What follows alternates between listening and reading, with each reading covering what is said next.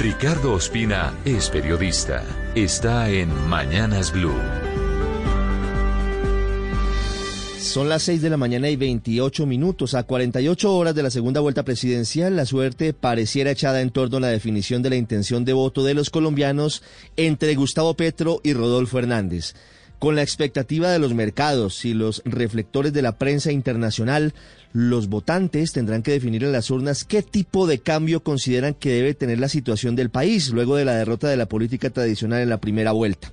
Hay un contraste que se ha profundizado en las últimas horas en las dos campañas. Mientras Gustavo Petro insiste en las dudas sobre los resultados del próximo domingo, Rodolfo Hernández no solamente dijo que tiene confianza en el trabajo de la registraduría, sino que afirmó que en caso de que sea derrotado, trabajará con Gustavo Petro para sacar adelante el país. Sobre las dudas en torno al software que será utilizado para la suma de los votos, en las últimas horas un fiscal delegado ante el Tribunal Superior de Cali ordenó una auditoría forense que adelantarán agentes del CTI a los programas utilizados para ese fin por parte del organismo electoral. Como escuchamos, la cereza del pastel de una campaña atípica marcada por la guerra sucia y el uso y abuso de las redes sociales fue el entierro de quinta categoría que le dio Rodolfo Hernández al debate obligado vía tutela, que al final no se dio, diluido en medio de argumentos absurdos que terminaron dando insumos a la campaña de Gustavo Petro para calificar al ingeniero de antidemocrático